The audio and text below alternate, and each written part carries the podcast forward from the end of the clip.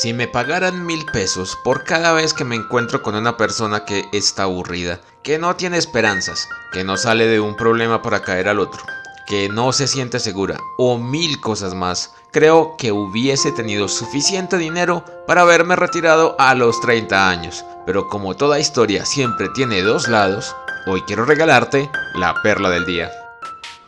Últimamente parece ser que hay muchos argumentos que muestran que las cosas no están o no van a salir tan bien como se esperaba. Porque la economía se está frenando, porque la plata ya no alcanza, porque estamos muy cansados y porque tenemos muchas responsabilidades. Probablemente tengas razón en todos esos argumentos, pero no es la única forma de ver la vida. Tal y como lo mencionamos en la perla de ayer, nosotros fuimos educados en un entorno muy particular, donde no solo nadie nos enseña a fracasar, sino que para hacer más complejo el proceso nos enseñan a mirar solo un lado de las cosas. Dicho de otra forma, a que solo importe si las cosas van bien, pero cuando algo no sale como lo habíamos planeado, literalmente no sabemos qué hacer. Podría decirse que en los últimos 10 o 15 años ha habido un auge de nuevas corrientes de pensamiento acompañados de movimientos que invitan a explorar esos lados desconocidos que hay en cada uno de nosotros,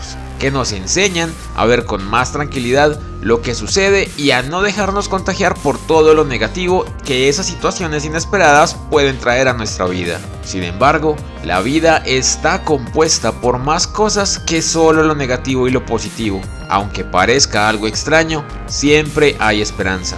Ahora, una pregunta lógica sería, ¿Esperanza de qué o para qué? Justo ayer estuve conversando con una persona que decía que no guardaba esperanzas por el alcalde electo de la ciudad, porque es joven y no está preparado. Y yo últimamente estoy insistiendo en darle el beneficio de la duda a todas las personas y las situaciones, más allá de lo que yo suponga o crea que va a pasar. Tengo muy claro que un problema no se soluciona solo con buena actitud, pero estoy totalmente seguro de entender que una buena actitud es el inicio de una gran solución. Los problemas son oportunidades de hacer mejor las cosas. No hay nada tan malo de lo que no podamos esperar algo bueno. Nosotros podemos darle la vuelta a cualquier dificultad para convertirla en una gran oportunidad.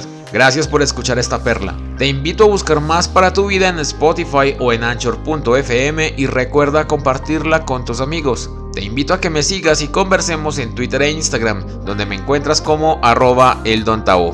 Nos escuchamos mañana.